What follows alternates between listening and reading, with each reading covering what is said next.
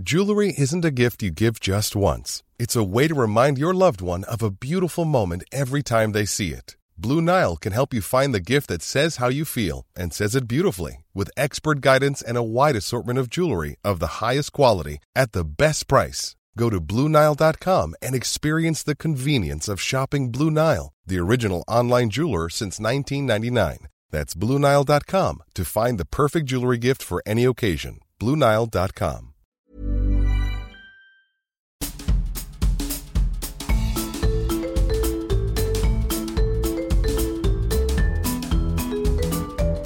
Vous écoutez le podcast de So Sweet Planet. Je suis Anne Greff et je vous propose des rencontres autour des thèmes des droits humains, de la culture et de l'environnement. Cet épisode de So Sweet Planet étant présentiel, nous sommes aujourd'hui dans le grand hall d'entrée de ce très beau musée de l'histoire de l'immigration à Paris, dans le 12e Porte Dorée. Et cet épisode de Sweet Planet est consacré à une très belle exposition, Ce qui s'oublie et ce qui reste. Une exposition qui est née de la collaboration entre le musée d'art contemporain africain Al-Maaden, le Makal de Marrakech, et le Musée national donc de l'histoire de l'immigration à Paris et c'est une exposition qui explore la notion de transmission et qui s'inscrit dans la très belle programmation et conséquente programmation de la saison Africa 2020, qui a été un petit peu bousculée par les contraintes dues à la pandémie depuis un an. Pour nous parler donc enfin de cette très belle exposition, j'accueille Meriem Berada, commissaire générale de cette exposition et directrice artistique du Musée d'art contemporain africain Almaden à Marrakech, et Isabelle Renard, commissaire associée, chef du service des collections et des expositions du Musée national de l'histoire de l'immigration à Paris. Bonjour à vous deux. Bonjour. Bonjour. Pour faire votre connaissance, avant de parler de cette exposition, bien sûr, j'aimerais bien que vous nous présentiez chacune l'endroit où vous travaillez et ce que vous y faites. Oui, bonjour. Alors, je suis Isabelle Renard et comme vous l'avez dit, nous sommes ici, alors dans le palais euh, de la Porte Dorée. Hein. C'est un palais qui a été construit en 1931 à l'occasion de l'exposition coloniale internationale, un palais qui abrite le Musée national de l'histoire de l'immigration qui a ouvert ses portes en 2007. Alors, je travaille ici en tant que chef de service des collections et des expositions. Donc, nous montons des expositions et en même temps, nous continuons d'enrichir une collection que nous avons démarrée en 2005. Euh, une collection qui a un triple, triple vision, triple regard. À la fois euh, un regard historique sur l'histoire de l'immigration en France avec des documents d'archives et puis un regard plutôt de société avec notamment un certain nombre de témoignages qui nous sont donnés, qui rentrent euh, en, en collection des témoignages qui sont le prétexte à la narration de parcours migratoires.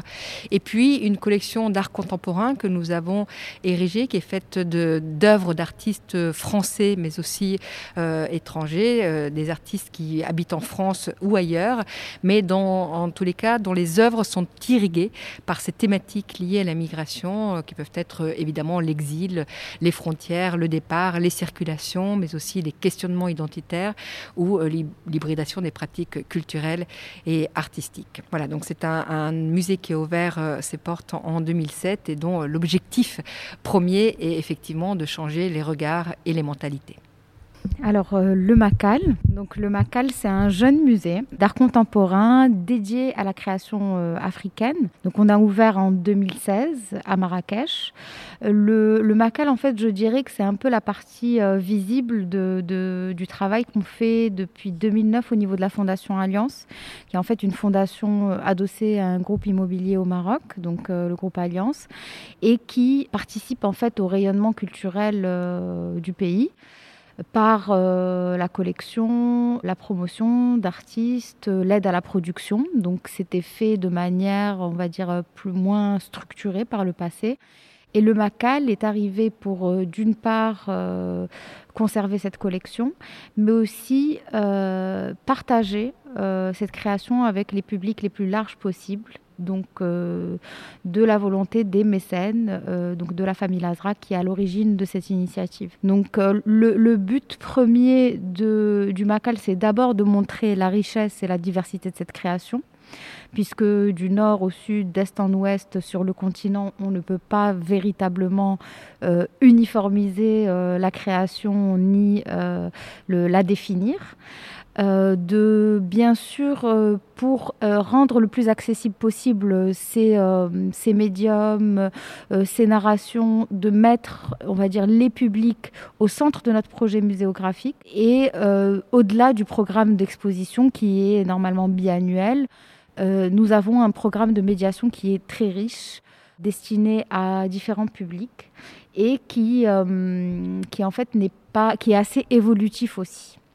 Voilà, en quelques mots. Et donc, vous collaborez euh, souvent ou c'est nouveau Ou est-ce que ça s'est déjà produit avec, euh, pour euh, justement faire connaître des créateurs que vous présentez dans le Macal Est-ce que c'est souvent que vous permettez à ces œuvres de sortir des, des murs, des frontières? les, œuvres de la collection ont commencé à voyager avant le, développement du Macal même. c'est quelque chose qu'on avait à cœur, que les mécènes collectionneurs avaient en tête, c'était de faire circuler euh, cette création, la diffuser, donc par le biais évidemment du prêt d'œuvre euh, au départ, puis petit à petit par plus de collaboration. Donc au-delà du prêt, euh, de s'inscrire dans une logique de partenariat, c'est ce que nous avons fait aussi dans le cadre de cette saison avec le musée de l'immigration euh, sur euh, la collaboration autour de cette exposition, plus précisément en termes de contenu, de comment articuler ce propos dans ce contexte particulier. Mais effectivement, la collaboration, qu'elle soit locale, nationale, régionale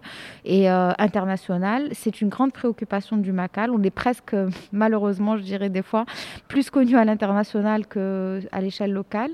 Mais en tout cas, c'est une, c'est une préoccupation qui est, euh, que nous avons euh, parce que euh, avoir un musée dédié à la création contemporaine africaine, c'est très important, surtout qu'on n'est pas très nombreux sur le continent. Mais la mettre en perspective et s'inscrire dans une démarche plus globale de nos jours, je pense que c'est quand même beaucoup plus pertinent et ça rend notre métier plus, plus, plus complet. Oui. Voilà. Et donc pour terminer sur cette petite euh, présentation, euh, Myriam, je crois que vous avez été aussi sélectionnée par l'Apollo International Art Magazine parmi les opérateurs artistiques de moins de 40 ans les plus innovants et influents, et par le palmarès français 100 femmes de culture. Mes sources sont bonnes? Tout à fait. Félicitations. Je crois que vos rôles ont été euh, complémentaires, si j'ai bien compris, sur la mise en place de cette exposition. Est-ce que vous pouvez nous dire rapidement quel a été votre rôle à chacune sur cette exposition et sur la façon dont vous l'avez mise en place? Oui, alors, euh, effectivement, nous avons vraiment travaillé euh, de concert ensemble et on a, été, on a travaillé ensemble et ça a été euh, complémentaire. D'abord, dire que effectivement, le, musée a invité Myriam Berada pour le commissariat général hein, de cette exposition et Myriam a, apporté cette idée très forte de, travailler autour de la transmission, ce socle commun, on, on reviendra dessus. Et l'idée, c'était de travailler pour l'élaboration de la liste d'œuvres déjà à partir de nos deux collections, des œuvres de nos deux collections qui ne sont pas, comme on vous l'a expliqué, qui n'ont pas forcément euh, les mêmes artistes, pas les mêmes thématiques qui traversent euh, ces collections. il fallait qu'on trouve aussi une thématique un peu en commun. Et voilà, je dirais qu'on, dans l'élaboration de la liste d'œuvres, Myriam a, beaucoup proposé. On a, nous a fait aussi euh, connaître des artistes que moi personnellement je, ne connaissais pas. Ensuite, on a, on a travaillé. Moi, j'avais aussi vraiment l'idée de, travailler avec Joël Andriano Mearichoa, dont j'avais, je connaissais le travail, mais surtout j'avais vu cette magnifique pièce à la Biennale euh, de Venise. donc voilà, donc ça s'est fait vraiment en complémentaire, en concertation. Euh, ensuite, il y a tout un travail de logistique qui s'est fait entre nous et nos équipes et les équipes aussi du musée ici qui sont productrices, mais aussi avec l'équipe de Myriam à Marrakech. Et tout ça euh, par le, truchement d'Internet qui, nous a sauvés. Enfin, on, on avait commencé avant la période de confinement et, et de la Covid-19, mais on a commencé à travailler puisque Myriam travaille à Marrakech. Voilà, je ne sais pas, Myriam, peut-être.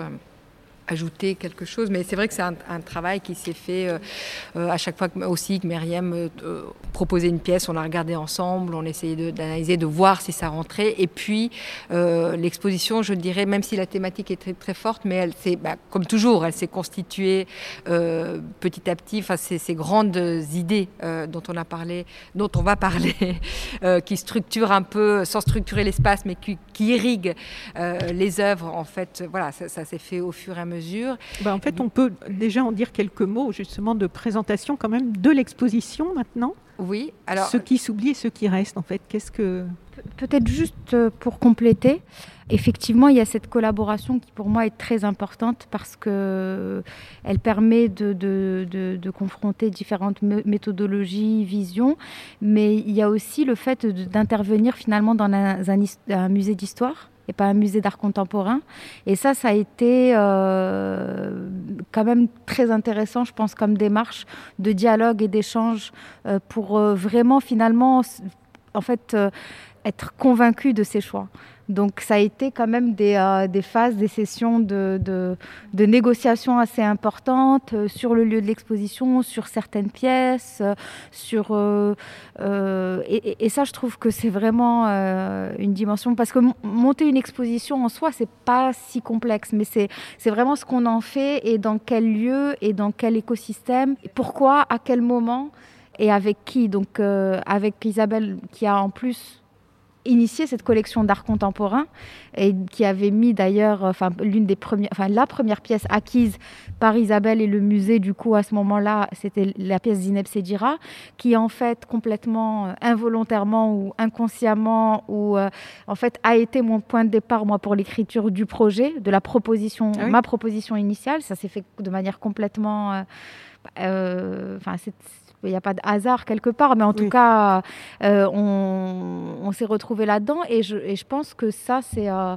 et les uns et les autres, euh, ça a été très important pour nous. Je voulais rajouter à, ce que disait Myriam, qui était très intéressant, quand on a effectivement beaucoup discuté aussi des œuvres, si elles, avaient, si elles faisaient sens, évidemment, dans l'exposition, dans la thématique proposée, mais il fallait aussi qu'elles qu'elle rentrent aussi dans la thématique du musée et de ne pas oublier aussi cette thématique de la migration, des circulations, de relire aussi un peu cette idée de la transmission à l'aune de ces migrations et circulations. Oui, c'est ça. Et, et c'est pas anodin, effectivement, comme euh, Myriam, vous le disiez, que tous ces lieux ici qui sont chargés d'une histoire pas très glorieuse, que l'on a eu du mal à, reconnaître et, qui a du mal à entrer aussi dans les livres d'histoire. Donc le fait qu'il y ait ce musée qui a cette démarche intéressante aujourd'hui de présenter euh, un peu une relecture plus juste, je pense, de l'histoire, et d'amener maintenant cette exposition avec le défi qu'a lancé euh, la commissaire générale de la saison Africa 2020, qui est regarder et comprendre le monde d'un point de vue africain. Donc, pas simplement montrer l'art africain avec une sélection faite par des gens d'ici qui vont euh, faire leur choix, mais vraiment donner la parole et, les choix aussi euh, à ceux qui connaissent le mieux, peut-être, quand même, ce qui s'y passe. Est-ce que vous pouvez nous dire chacune quelques mots de comment ça a résonné ce défi pour vous regarder et comprendre le monde d'un point de vue africain, puisqu'en fait vous êtes chacune d'un continent différent justement. Alors effectivement, on s'est vraiment inscrit dans ce défi lancé par euh, Ngonefal et euh, dans regarder le monde euh, d'un point de vue africain, il y a aussi cette idée de changer les regards et les mentalités hein, que, porte, que, peut porter, que peuvent porter les Français sur l'Afrique. Alors l'Afrique, compte tenu, c'est une saison hors norme puisqu'elle concerne les 54 pays du continent africain et on s'est inscrit dans, vraiment dans cette mouvance, en tous les cas moi de mon côté effectivement, et qui correspond aussi à cette euh, idée du musée qui est de changer les regards et les mentalités. Et euh, l'exposition elle-même, avec euh, les thématiques qu'elle met en avant et qui rejoignent, qui recoupent des thématiques mémorielles, qui sont des thématiques aussi de la saison. Hum, effectivement, ça c'était la question, on va dire, le repère initial, même s'il était quand même orienté autour de quatre thématiques et nous, on s'inscrit évidemment dans une des quatre thématiques mhm. avec cet impératif. Finalement, je, je pense que ce qui, se, ce qui relie toutes les œuvres sélectionnées pour cette exposition et disons la vision, c'est vraiment de, de, convoquer en fait différentes narrations et de pas euh, quelque part de questionner la narration dominante. Donc, en questionnant en fait cette narration, cette histoire avec un grand H qui nous est euh, contée, racontée, qui est finalement assez euh, figée, qu'est-ce que aujourd'hui, d'un point de vue en fait du continent, mais finalement on s'arrête pas là parce que ce ne sont pas que des artistes qui vivent sur le, continent. Il y a une, quantité d'artistes de cette exposition qui vivent finalement entre deux continents, et ça aussi c'est très intéressant. Euh, il y a bien sûr l'idée de s'inscrire complètement dans le lieu. Donc comme vous disiez, il y a ce lieu avant qu'il y ait musée. Euh, et euh, de pouvoir euh, créer un dialogue et une résonance avec le lieu et pas venir omettre volontairement le, cadre spatial est très important. Donc on a toutes ces fresques, les bas-reliefs qui sont très très violents quand on y arrive, quand on arrive et quand on les découvre pour la première fois, en tout cas pour nous, ex-pays colonisés et donc de venir euh, formuler une forme de réponse contemporaine à cette imagerie coloniale, à ce passé obscur, pas forcément euh, très... Euh, très explicité en fait. Il y a un message évidemment de la conquête coloniale qui est très clair, qui... mais au-delà de ça, ce n'est pas quelque chose qu'on nous a appris à questionner, ni d'un côté ni de l'autre finalement, et que d'inviter ces artistes qui sont issus d'univers différents, de formations différentes, de, de passés, de, de médiums qui s'expriment très différemment mmh. aussi, euh, c'est convoquer ces voix et c'est une forme de multiplicité aussi qui qui vient euh, combattre, on va dire, le, le singulier, le discours un peu monolithique. Le texte de présentation de l'exposition énonce aussi clairement la volonté de sortir des clichés. Et quand je dis assez clairement, c'est assez clairement. À rebours des représentations colorées d'une supposée production artistique africaine, l'exposition oscille entre continuité et point de fracture. Elle tord les clichés d'une identité visuelle souvent associée au continent africain et loin de construire un ensemble uniforme, les œuvres se révèlent dans toutes leurs spécificités, facettes et complexité. Qu'est-ce que ça pose comme défi de sortir de ce qui est attendu de ce qu'on a l'habitude ici en France, le public français? Pour vous, en tant que commissaire d'exposition, comment ça se, comment ça se place? Alors, euh, je, sais, ne sais pas si on a l'habitude de voir ça. Je, pense justement qu'on est quand même dans un, milieu assez euh, multiple, ouvert et, multiforme. Nous, ce qu'on voulait vraiment montrer, moi je ne sais pas ce que ça veut dire si on parle de création africaine. Enfin, on voulait pas, on voulait montrer que c'était pas un bloc uniforme justement, et à travers les, œuvres et la multiplicité, multiplicité pardon, des médiums que vous voyez ici et des artistes, des artistes comme le rappelait Myriam pour certains qui sont nés en France, qui vivent en France ou qui vivent entre la France et, euh, Berlin et puis New York. Et en fait, c'est des artistes qui sont en transit hein, entre plusieurs capitales culturelles qu'ils choisissent comme escale. On voulait montrer que finalement cette euh, création, elle est dynamique, elle est multiforme, elle est protéiforme elle, a différentes facettes, elle est, elle est complètement euh, euh, voilà, dans, les médiums utilisés et que ce n'est pas un bloc unique, bien au contraire, et que les expressions sont euh, multiples et que ce sont aussi des expressions d'artistes, encore une fois, qui sont en mouvement entre leur pays d'origine ou pays d'origine de leurs parents et ces capitales culturelles qu'ils vont choisir comme escale et finalement qui vont créer leur propre langage qui est fait aussi de tous ces apports, de ces multiplicités et de ces identités multiples. Je pense que, que ça vient d'un agacement en fait. Oui. Parce que quand on dirige un musée d'art contemporain africain, euh, on fait face à, à beaucoup de, de remarques. Euh, comment, comment les qualifier euh, Je ne trouverai pas le qualificatif là tout de suite. Mais souvent, quand on les, les, gens arrivent au MACAD et parce qu'on présente des expositions justement qui sont euh, juste fidèle à la réalité de la, création contemporaine africaine, on nous dit souvent Ah, mais on ne se sent pas en Afrique c'est quelque chose qu'on. Mais là, vous, parlez des touristes ou, ah, des, bah, personnes locales? Hors marocaines. Voilà, c'est ça. En tout cas, hors, local. Donc, c'est, donc voilà, il y, a une vraie euh, question. En tout cas, à notre niveau sur le continent, il y a un travail. Ça, c'est certain. Euh, ensuite, il suffit de se présenter et de, recueillir toutes les remarques aussi. Ah, mais euh, alors, est-ce qu'il y a des masques? Alors, euh, les couleurs? Donc voilà, c'est ce qu'on imagine en fait de la création contemporaine africaine, enfin africaine, parce que c'est la même chose. L'art primitif, l'art contemporain, tout ça, c'est pareil dans l'imaginaire collectif. Il y a aussi des questions. on s'attend aussi à ce que ce soit naïf, très naïf. Donc, euh, bah, tout, ce qui est nouvelles technologies, dès qu'on est dans la photographie, dès qu'on est dans la vidéo, dans l'installation, on est toujours dans quelque chose de très surprenant.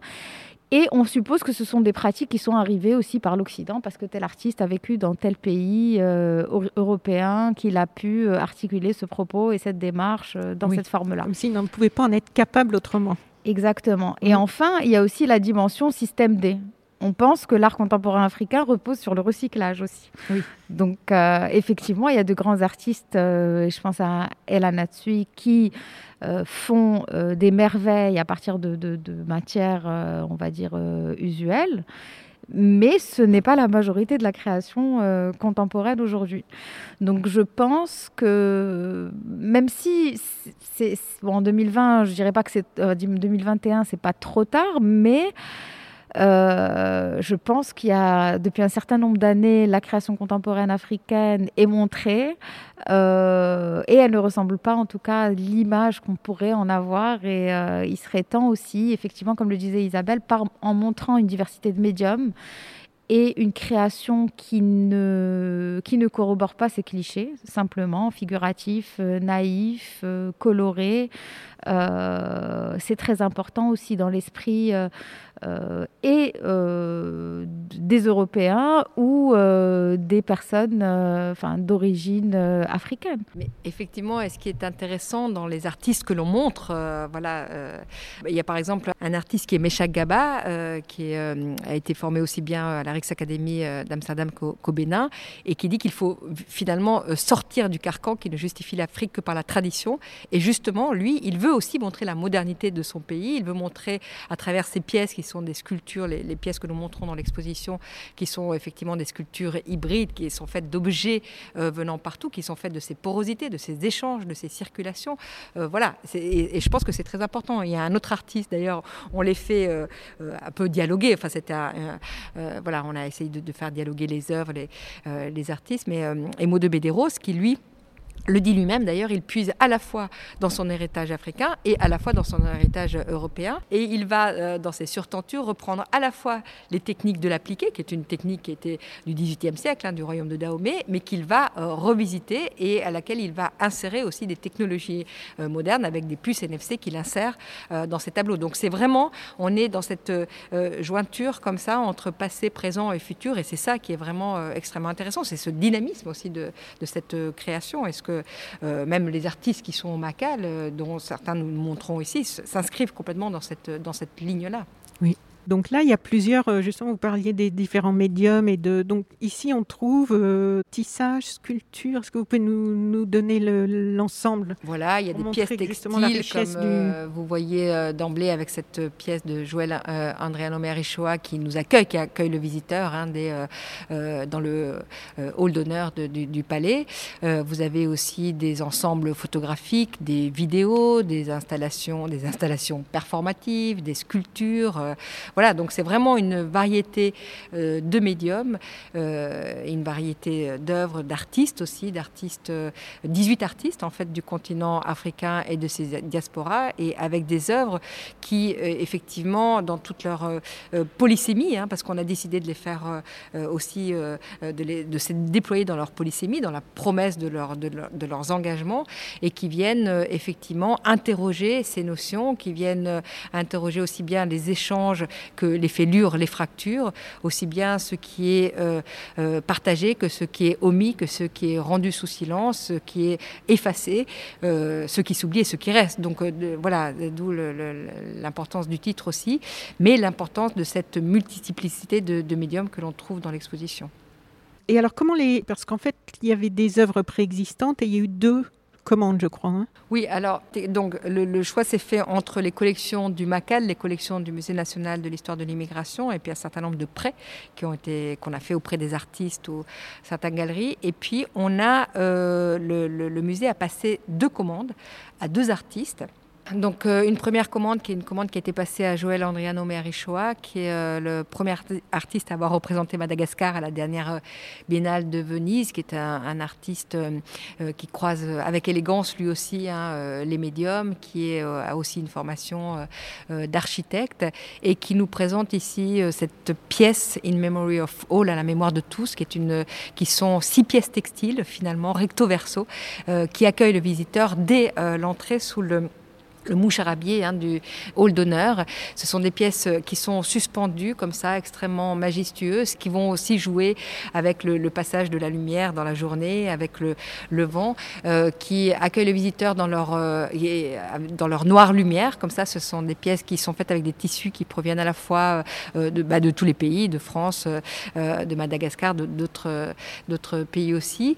Et c'est une pièce qui agit un peu comme un portique, comme un seuil, comme un passage. En tous les cas une pièce qui nous amène, qui, enjoint le visiteur à aller vers cet euh, fameux forum qui était originairement la salle des fêtes. Et c'est, ça, c'était vraiment une volonté euh, de Myriam qu'elle nous emmène vers, qu'elle nous fasse traverser euh, finalement ce forum avec ces fresques de 1931 pour nous amener dans l'espace d'exposition. Un autre élément de cette pièce est une, une poésie qui a été euh, écrite par euh, Joël Andriano Merichoa, une poésie qui euh, aussi et qui, se présente sous forme d'affiche avec que le visiteur peut emporter avec lui, une affiche très belle qui tisse des liens avec le musée, avec ses visiteurs, mais aussi avec le passé du lieu, son présent, ses enjeux mémoriels.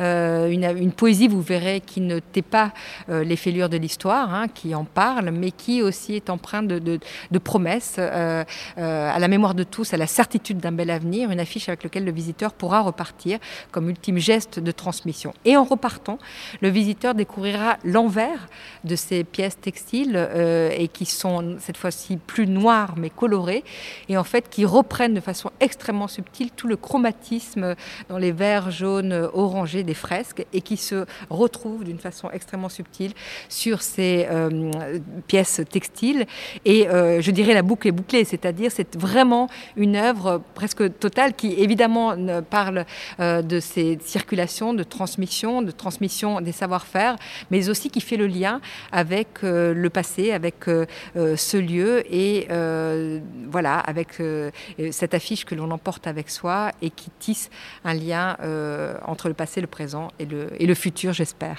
Oui. Peut-être euh, pour compléter la pièce de Joël, parce que elle répond, en fait, ces trois temps répondent aussi à une des préoccupations de l'exposition, c'est de trouver une réponse en fait dans le multiple. C'est qu'il dit aussi de ces matériaux qui sont assemblés euh, dans la pièce textile, qu'ils viennent de lieux différents, mais qu'ils ont eu des vies différentes. Et en fait, euh, et je vous invite vraiment à lire ce poème, donc qui est représenté dans l'affiche c'est littéralement dans la diversité de voix, je dirais, qu'on trouve aussi une réponse.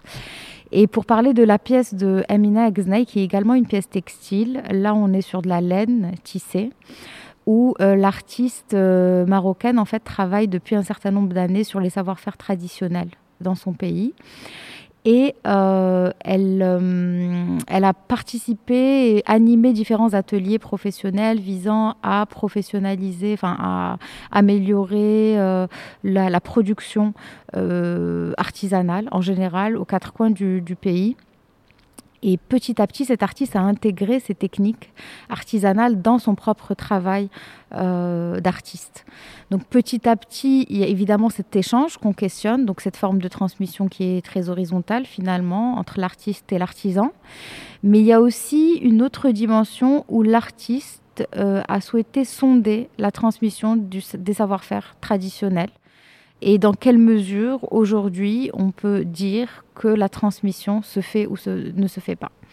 Donc elle leur demande concrètement, elle leur a demandé donc sur la dernière année et demie de tisser en noir euh, sur ces bandes blanches euh, les signes et symboles dont qu'elles utilisent au quotidien et en quelque sorte leur lexique artistiques. Donc les signes qu'elles utilisent et dont elles, elles connaissent le nom, la signification, et en blanc, ceux dont elles ne connaissent plus la signification. Donc quand vous arrivez dans l'espace d'exposition, vous ne pouvez pas vraiment apercevoir le blanc, les parties blanches. Et en fait, on est dans un jeu d'apparition, de disparition. Et plus on approche, plus on découvre vraiment les motifs, leurs reliefs, etc. Et on peut véritablement lire ces partitions et observer euh, la... dans quelle mesure cette transmission est effective aujourd'hui en 2021. La vraie question, c'est euh, qu'en est-il, qu'en sera-t-il dans 5 ans, 10 ans? Puisque la bande la plus... Euh, la moins chargée, la plus blanche, euh, la moins diversifiée est celle euh, qui a été réalisée en fait par l'artisane la plus jeune de ce groupe d'artisanes. Avec, tout, avec donc beaucoup de symboles dont elle ne connaît plus le sens. Tout à fait. Ils sont en blanc. Exactement. Non seulement elle ne les connaît plus, mais en plus même dans, dans le, leur forme et leur dérivé, finalement, on voit qu'il y a un langage assez pauvre, finalement. Alors que si vous voyez le travail des autres artisanes, il y a une vraie diversité, il y a une forme d'innovation, il y a ce qu'on appelle aussi toutes ces nouvelles écritures, ces nouvelles formes qui ont été créées, qui, qui ont émergé euh, de la modernité aussi. Donc on n'est même plus dans ce débat entre la tradition, la modernité, on est à la fois dans tout ça, et ça je trouve que c'est aussi une autre dimension qui est très riche dans l'exposition, c'est qu'on n'est plus dans ce tiraillement qui est finalement assez erroné aujourd'hui, mais qu'on est aussi, euh, on vient des deux. Et on est les deux. Tout à fait. Et ce qui m'a beaucoup touché aussi sur cette œuvre-là, c'est ce que vous nous avez expliqué pendant la visite tout à l'heure, que vous nous avez faite toutes les deux, où en fait, sur l'envers de cette euh, œuvre, à l'envers de chaque bande, est imprimé l'origine, le nom des, de la coopérative. Comment on appelle ça? Oui c'est alors euh, c'est parfois le nom de la coopérative, mhm. parfois c'est le nom de l'artisane de manière individuelle, parfois euh, c'est euh, plusieurs artisanes individuellement qui ont travaillé sur la même bande et c'est l'artiste qui a laissé à chacune, à chaque coopérative, la liberté de, signer de la manière dont elle l'entendait. Parce que il y a cet échange, encore une fois, que l'artiste valorise et qu'on n'est pas dans une, dans une exécution d'œuvres de, euh, ou dans une production, dans une, un suivi de production, mais dans un dialogue assez fécond et euh, de placer aussi ces artisanes euh, finalement au même titre que l'artiste qui signe, dont on voit le nom sur le cartel. elle a trouvé aussi normal que qu'on puisse aussi identifier toutes ces personnes qui sont d'habitude anonymes.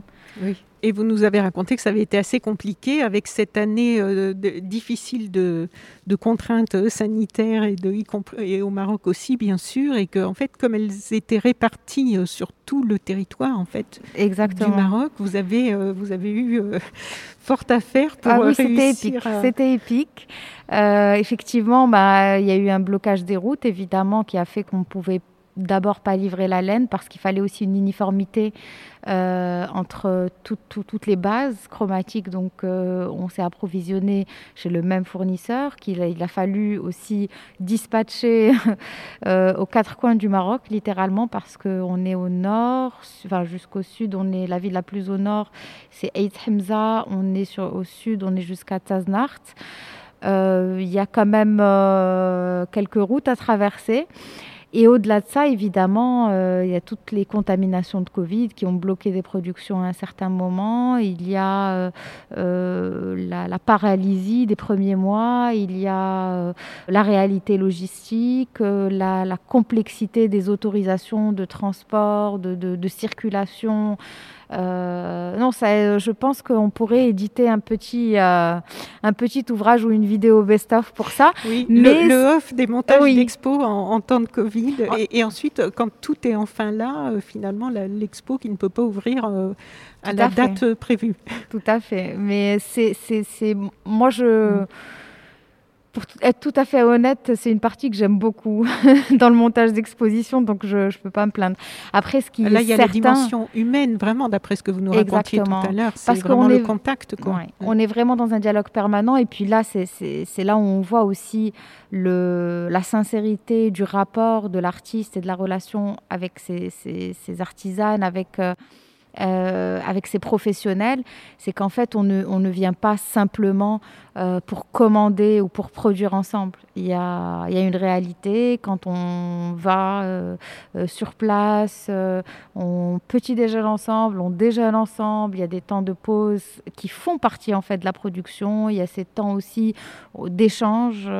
Donc, c'est ça, je pense que ça tient aussi à la personnalité de l'artiste qui a géré véritablement ça d'une main de maître. Parce que évidemment, moi, j'étais en dialogue avec l'artiste sur des choix, euh, on va dire stratégiques, mais le réel suivi de la production, c'est Amina Agznay qui l'a réalisé. Et ça, honnêtement, c'est euh, c'est assez incroyable dans le contexte. Oui, une, une réelle prouesse jusqu'à la fin, hein, jusqu'à l'assemblage, euh, le test sur place, parce que monter, on ne pouvait pas se laisser la surprise en fait de la fin, donc il a fallu reproduire euh, les conditions de monstration au Maroc pour pouvoir monter la pièce, parce qu'il y a un véritable souci esthétique. Et là, encore une fois, l'artiste est extrêmement précise euh, et ne peut pas laisser de place à l'improvisation, surtout sur une dimension aussi monumentale. Oui, avant, avant de l'expédier ici. Exactement. oui.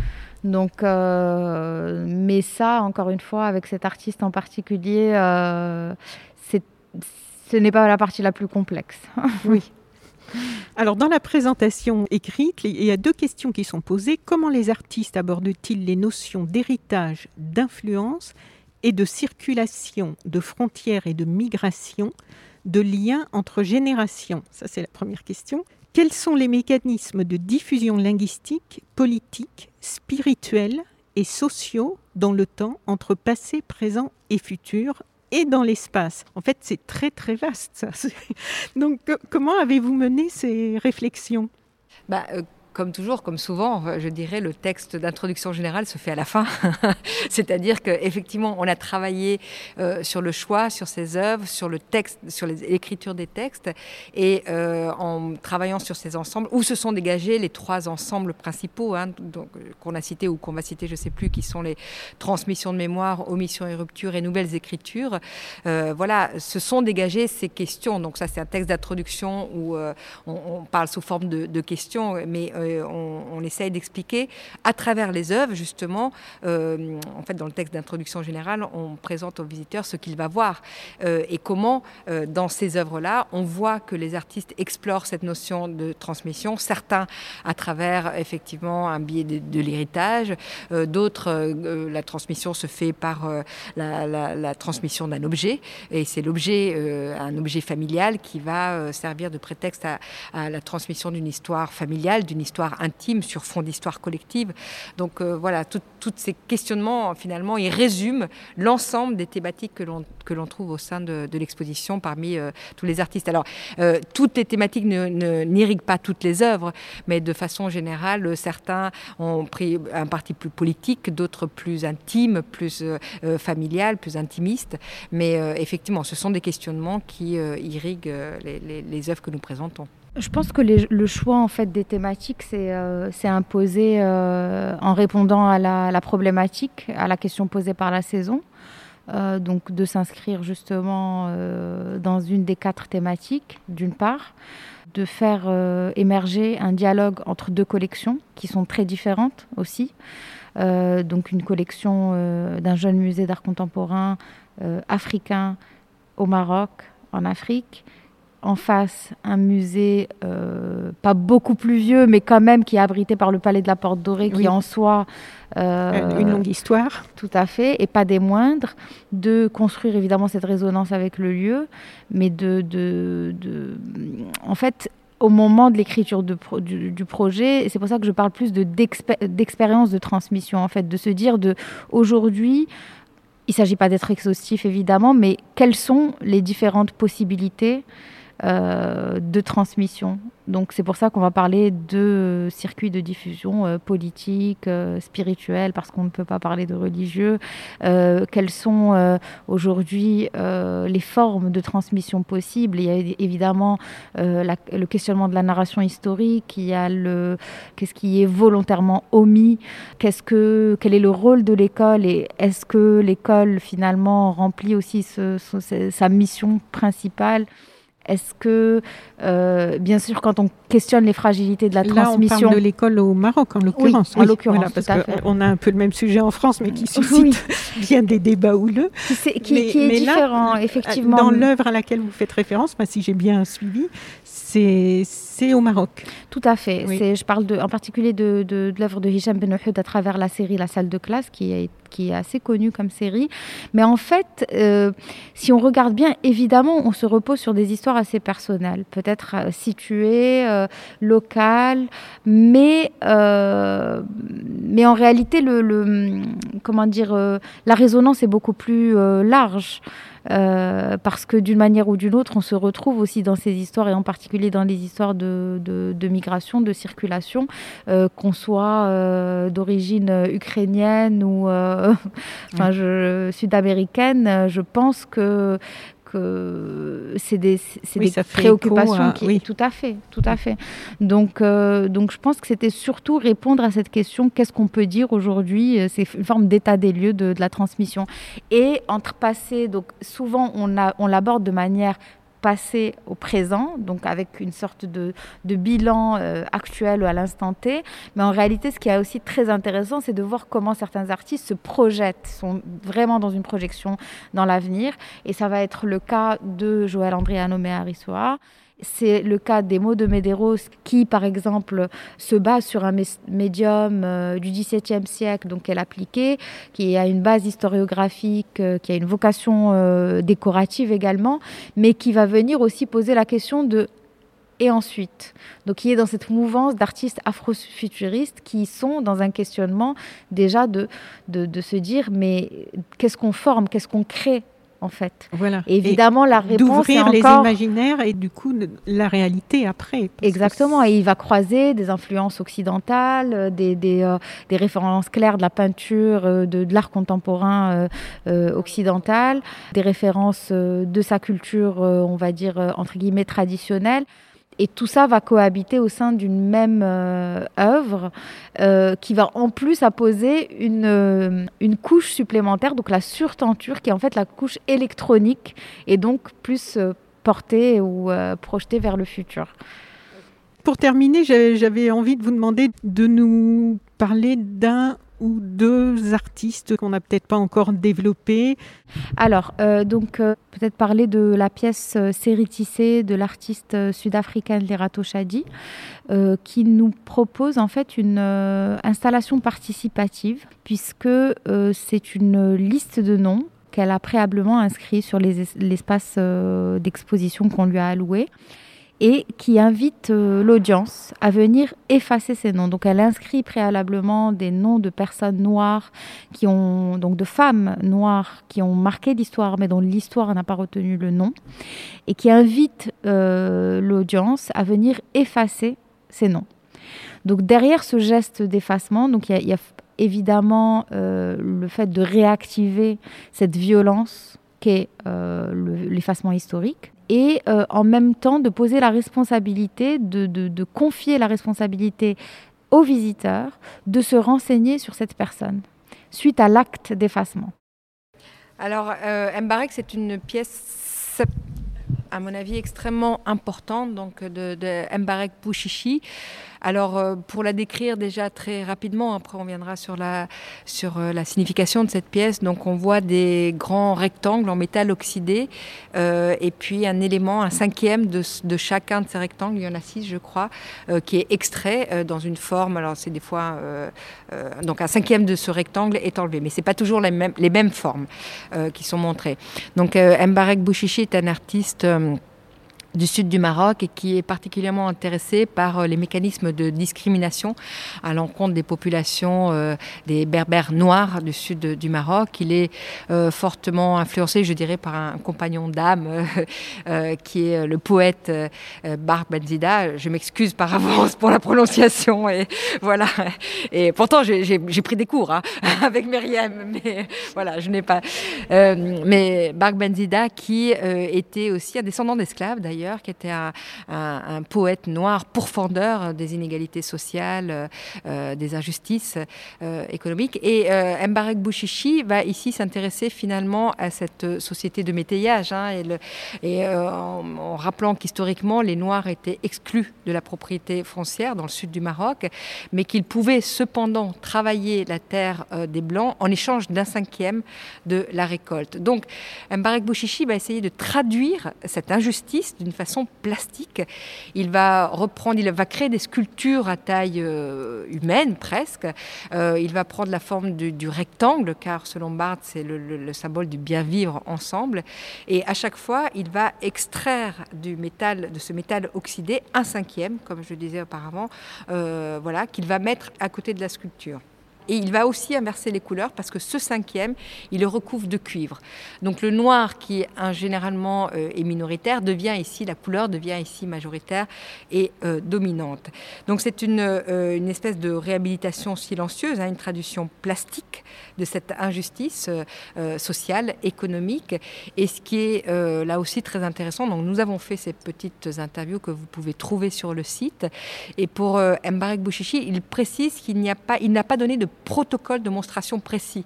Euh, c'est effectivement, en l'occurrence, les commissaires, c'est Myriam qui a agencé euh, effectivement ces éléments, parce que pour Mbarek, c'est une œuvre qui euh, est nécessaire, qui a aussi une vocation extrêmement pédagogique. À nous de finalement se l'approprier, de prendre en charge, d'être responsable et de connaître finalement cette histoire à travers son travail plastique. Je pense que ça donne une petite idée de la richesse de maintenant. Il faut inviter les auditrices et auditeurs à venir voir l'exposition. Très belle exposition, très riche, riche visuellement, riche de sens. Félicitations à vous deux vraiment et merci pour cette belle visite et pour euh, avoir pris le temps de nous en dire euh, un peu plus sur toute la façon dont vous avez conçu euh, tout ça. C'est vraiment intéressant aussi de connaître un peu plus vos personnalités qui sont derrière. Voilà, je trouve ça très euh, encourageant. Voilà, c'est assez réjouissant, je trouve. Donc, ceux qui s'oublient et ceux qui restent au Musée euh, national de l'histoire de l'immigration à Paris, dans le 12e. Puis, il y a déjà des ressources. voilà. Palais de la Porte Dorée. Il y a déjà des ressources en ligne. Oui, il y a un site internet sur lequel on peut consulter, euh, qui est très, très fourni et très riche. voilà. Effectivement. Et il y a un. Un numéro de la revue Homme et Migration, qui est la revue du musée. Où, qui est toujours extraordinaire, cette revue. Voilà, et dans lequel est consacré vraiment un portfolio euh, à cette exposition et aussi des interviews écrites de deux artistes, Sami Balogi et Manfakir, qui s'ajoutent aux autres interviews euh, orales qu'on a faites, hein, vidéo, et puis euh, un texte des commissaires, un texte du directeur général, enfin une présentation générale, et tout le numéro de la revue est consacré à cette thématique. Et cette revue, on peut se la procurer en ligne. Hein. En général, on peut la commander sur le site du musée. Tout à fait. Et euh, peut-être juste ajouter qu'on a une programmation euh, parallèle à l'exposition, donc euh, des conférences, des tables rondes qui sont évidemment pas complètement programmées à date en ah raison de, Oui, des nombreux. il faut recaler régulièrement. Mais rester connecté. On présente aussi, on propose une visite virtuelle, donc qui est réalisée par les médiateurs du Palais de la Porte Dorée. Euh, donc euh, deux visites virtuelles par semaine. Donc ah, n'hésitez pas à vous inscrire en attendant l'ouverture pour les personnes qui ne pourront pas se déplacer à Paris aussi. Ça reste quand même une très belle alternative. On a beaucoup d'auditrices et auditeurs qui écoutent aussi depuis l'étranger. D'ailleurs, souvent du Maroc, j'ai ah bah. vu, et beaucoup d'Inde. Ça reste assez mystérieux pour moi. Pourquoi l'Inde Je sais eh ben, On va savoir pourquoi. On, va, on va bientôt savoir pourquoi. Mais en tout cas, euh, il y a quand même des ressources qui sont en ligne aujourd'hui et je pense que ça reste quand même une alternative intéressante. Euh, on répond aux questions euh, et suivez surtout la programmation qui arrive il me semble, donc par newsletter, euh, en souscrivant à celle du Palais de la Porte Dorée, évidemment, et euh, sur les réseaux sociaux, que ce soit ceux du Palais de la Porte Dorée ou du Macal, pour euh, tout ce qui est conférences à venir. Je me suis abonnée à la page Facebook du Macal il y a quelques jours, d'ailleurs, en, préparant cette interview, et j'ai vu que le, le, bâtiment était magnifique en plus. Ah bah, et c'est en Afrique. Je ne sais pas comment il faut le prendre, cette dernière phrase. non, mais parce que je vous disais tout à l'heure. Non, non, mais effectivement, on a, on a la chance d'avoir un très beau bâtiment, d'être. Euh, d'être bien, on va dire, euh, de pouvoir articuler aussi nos expositions, de pouvoir euh, euh, d'avoir cet espace qui est assez ouvert et qui nous permet d'avoir une certaine flexibilité pour changer le parcours, de manière aussi à changer le regard et de, de questionner aussi la manière dont on appréhende le musée, l'institution muséale qui n'est pas une notion africaine à l'origine. Donc l'idée même du musée en réalité c'est un, c'est une définition à, à, revoir. En fait, nous, on est, on est au final plus un centre d'art. On a aussi un espace de résidence. Euh, vous me demandez de me présenter. En fait, je suis directrice artistique de ce musée, donc je suis plus en charge de la programmation. Mais en réalité, on est un peu dans nos métiers, en particulier dans nos contrées, on est un peu des couteaux suisses, puisque euh, je fais aussi le programme de médiation. Euh, euh, j'interviens aussi sur la boutique qui est liée à au musée, euh, de bien sûr euh, trouver aussi euh, beaucoup de partenariats qu'on va faire sur les projets de résidence, donc résidence de production, de recherche ou même résidence curatoriale, de trouver des synergies aussi d'un point de vue local. On a des initiatives qui font beaucoup rire, enfin qui amusent beaucoup et qui donnent envie. C'est une fois par mois, on fait un couscous dans les jardins du musée. ça commence à donner vraiment envie ah, tout bah, ça. Hein. surtout que c'est Ramadan moment, donc euh, c'est plutôt on fait la version tour, bon hors Covid évidemment. Mais, euh, mais bien sûr, euh, c'est une manière évidemment de, de, de pouvoir être connecté localement de manière euh, importante parce qu'on considère que les internationaux, les professionnels vont venir à nous d'une manière ou d'une autre, euh, ne serait-ce que par la communication qu'on déploie. Mais euh, localement, c'est très important d'avoir aussi une présence et d'être identifié pour permettre aux, Marocains de s'approprier cette création. Ça, je pense que c'est le, premier point. Et c'est aussi dans la sélection de cette exposition au musée de l'immigration, dans le contexte particulier parisien, du 12e, Donc, euh, évidemment, cette exposition n'aurait pas eu la même forme, ni la même sélection, ni la, même méthodologie si on était dans n'importe quel autre lieu. Donc, on me pose la question si euh, cette expo va pouvoir euh, a une itinérance. Aujourd'hui, on n'en sait pas, on n'est pas, on n'a pas d'éléments là-dessus.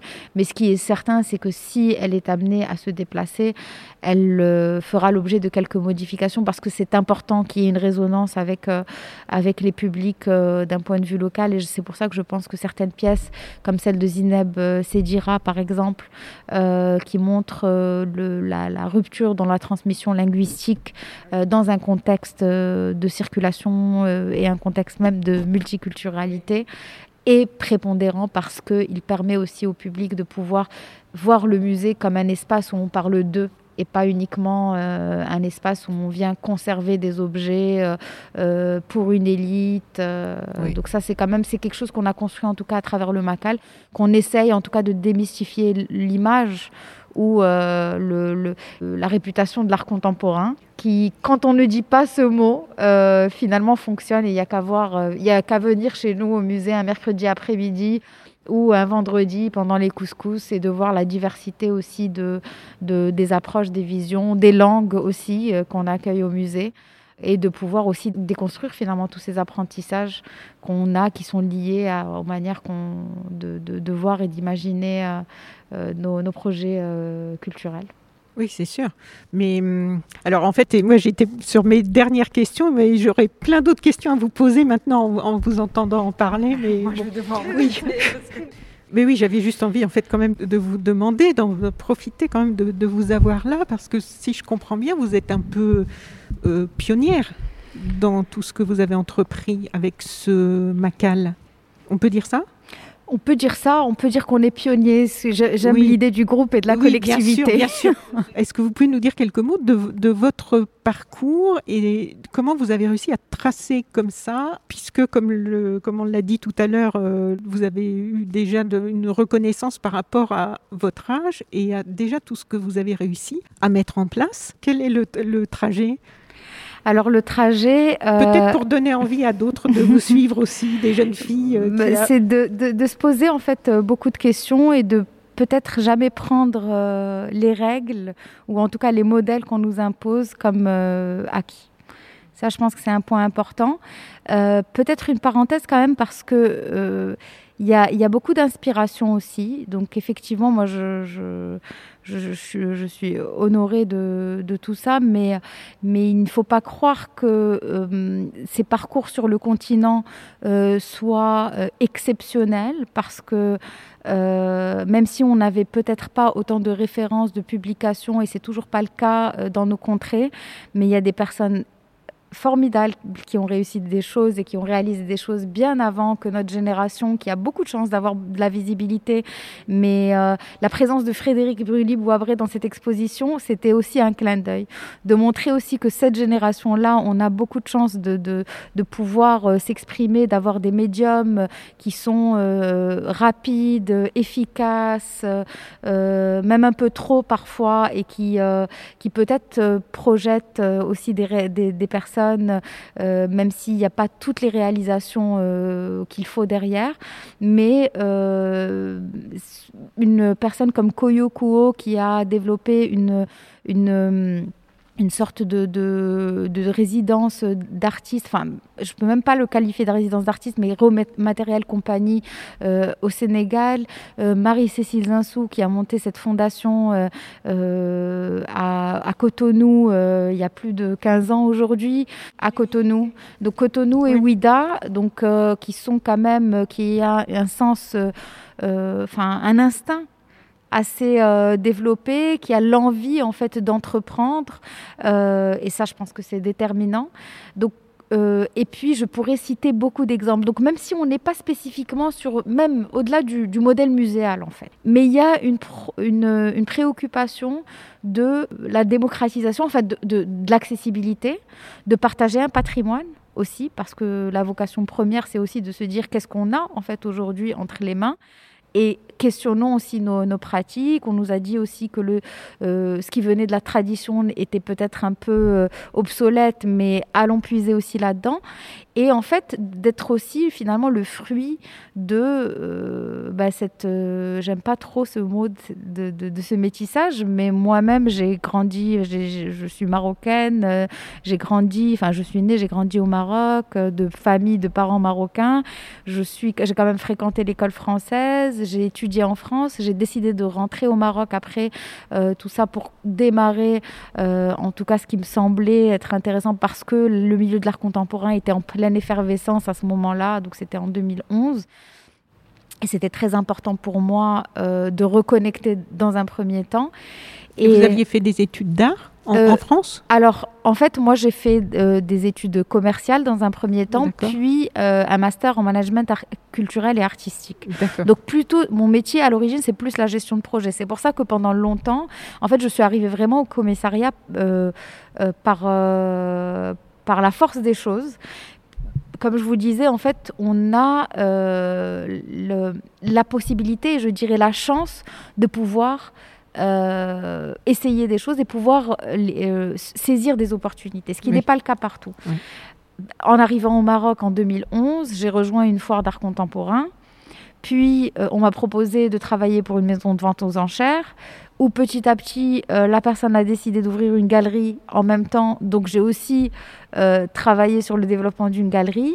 Puis je me suis rendu compte que le marché était très intéressant en termes de contenu parce que finalement c'était des cours accélérés, mais c'était pas quelque chose qui me m'épanouissait profondément et que créer du contenu euh, et en fait, disséminer la création était quelque chose qui était plus intéressant et la rendre accessible, parce qu'en réalité, euh, passer du temps en maison de vente et vendre des œuvres, c'était pas très épanouissant pour moi. Oui.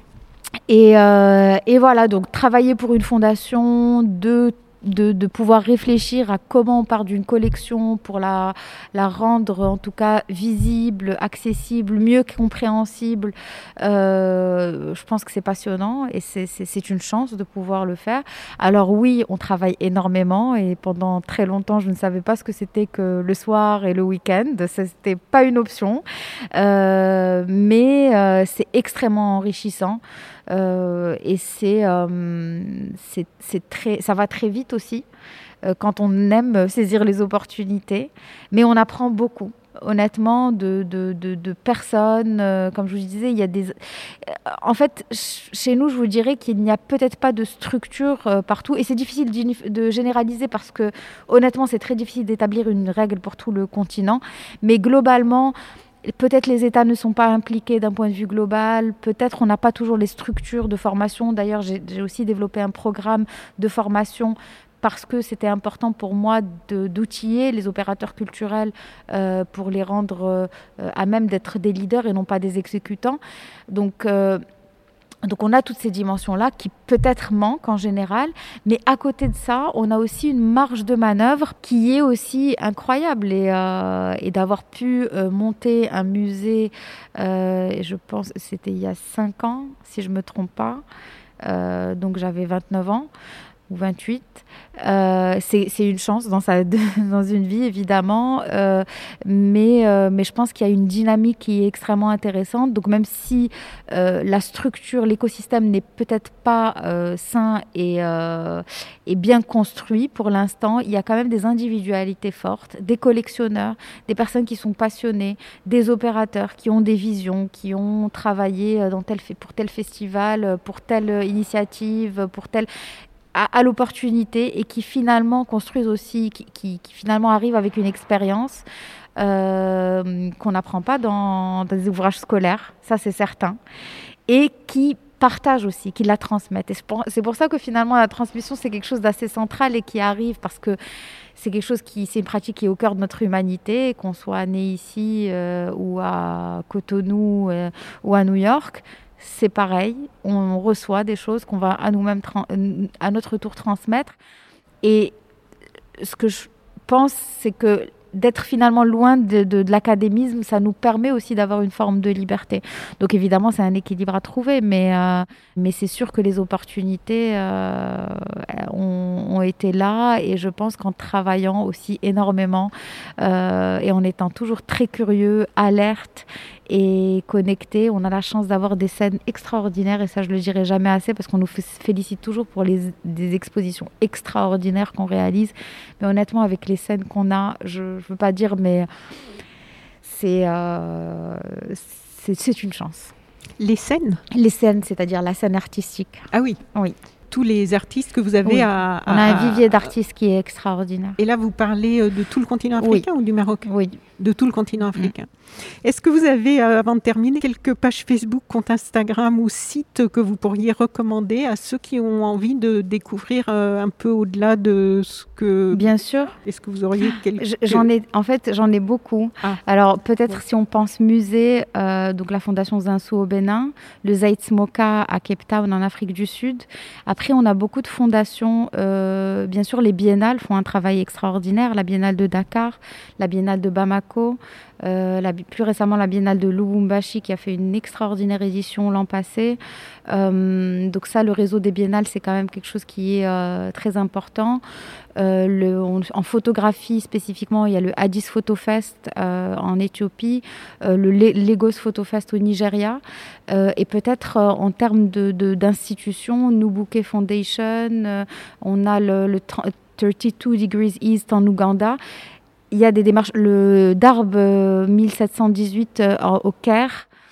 Euh, tout ça, ce sont des équipements culturels, donc c'est des formats hybrides, des espaces d'exposition, centres d'art, résidences d'artistes. Et en fait, là encore, on voit que le, la, question du musée, elle est très importante, en fait, de l'équipement culturel, ou qu'est-ce qu'on montre et pourquoi et pour quel public. Et ça ne peut pas être juste un modèle qu'on duplique parce qu'il doit être vraiment connecté à la réalité de son terrain. Myriam, merci beaucoup. Merci à vous. Vraiment. Et puis, euh, ben, je vous souhaite une bonne continuation. Et surtout, je croise les doigts pour que beaucoup de gens viennent découvrir cette exposition. Peut-être une prochaine pour d'autres euh, projets, d'autres aventures. Au Maroc, Au Maroc, avec plaisir. merci, au revoir. Chères auditrices, chers auditeurs, si vous avez apprécié ce podcast de So Sweet Planet, n'oubliez pas de lui mettre un avis favorable sur votre application de podcast pour plus d'informations sur les droits humains, l'environnement et la culture, vous pouvez suivre la page So Sweet Planet sur Facebook. Enfin, n'oubliez pas de vous abonner gratuitement soit à la newsletter sur le site gmail.com, soit au podcast sur votre application de podcast pour être informé des prochains podcasts de Sous Suite Planète mis en ligne. À bientôt.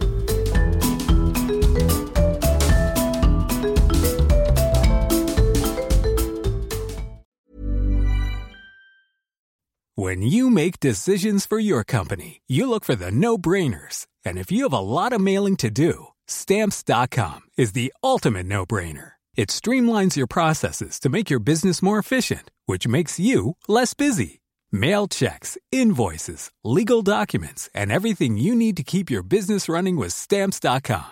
Seamlessly connect with every major marketplace and shopping cart. Schedule package pickups and see your cheapest and fastest shipping options from different carriers with rates up to 89% off USPS and UPS rates. And with the stamps.com mobile app, you can take care of mailing and shipping wherever you are. Make the same no-brainer decision as over 1 million other businesses with stamps.com. Sign up with code program for a 4-week trial plus free postage and a free digital scale. No long-term commitments or contracts. That's stamps.com. Code program.